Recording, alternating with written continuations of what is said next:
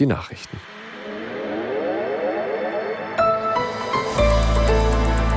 Die ARD Infonacht Nachrichten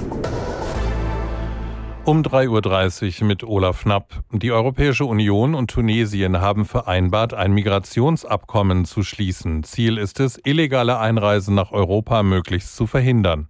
Aus Brüssel Jakob Mayer. Die EU stellt Tunesien umfassende Wirtschaftshilfe von bis zu 900 Millionen Euro in Aussicht. Außerdem eine Soforthilfe für den Haushalt in Höhe von 150 Millionen. Im Gegenzug setzt die EU darauf, dass Tunesien mehr gegen Schlepper unternimmt und Migranten davon abhält, die gefährliche Überfahrt Richtung Italien zu unternehmen. Dafür sind weitere EU-Mittel im Umfang von 100 Millionen vorgesehen. Damit sollen in Tunesien Grenzen verstärkt und Menschenschmuggler bekämpft werden. Außerdem sollen abgelehnte Asylbewerber zurückgebracht gebracht und die Seenotrettung ausgebaut werden.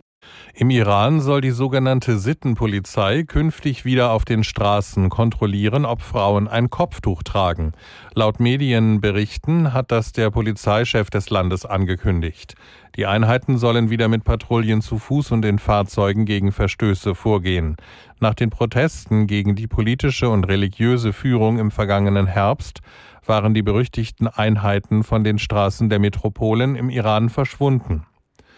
Russland hat die Kontrolle über die Anteile der dänischen Brauerei Carlsberg und des französischen Lebensmittelkonzerns Danone an ihren russischen Tochtergesellschaften übernommen. In einem veröffentlichten Dekret von Präsident Putin heißt es, der russische Staat werde vorübergehend die Anteile verwalten.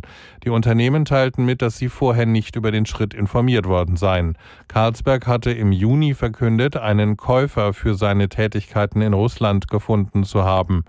Nun seien die Aussichten für den Verkaufsprozess ungewiss, hieß es.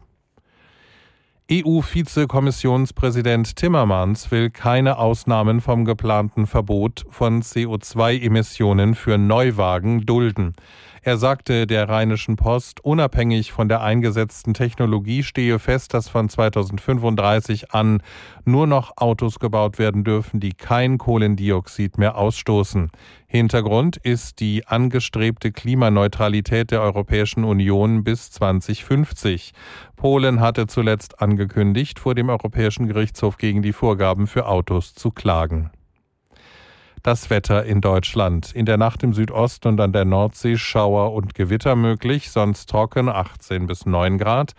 Am Tage Sonne und Wolken, südlich der Donau und im Norden auch Schauer und Gewitter 19 bis 31 Grad.